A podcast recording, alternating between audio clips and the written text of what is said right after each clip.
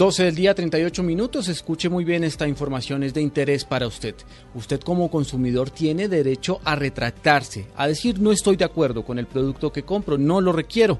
La Superintendencia de Industria y Comercio advirtió que todas las compañías y empresas están en derecho de devolverle el dinero a los clientes si no se sienten satisfechos. Asimismo, advirtió que las aerolíneas son las empresas que más vulneran el derecho de retractarse a los consumidores en el país. Se anuncian precisamente nuevas medidas para frenar esta situación. Las tiene Julián Calderón.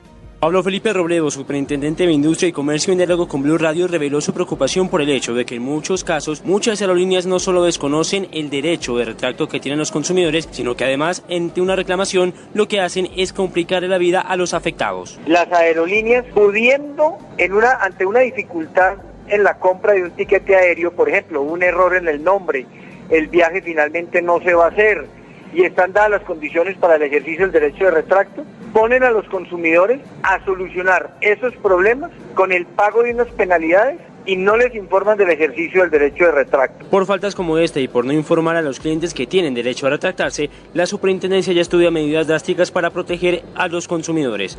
Julián Calderón, Blue Radio.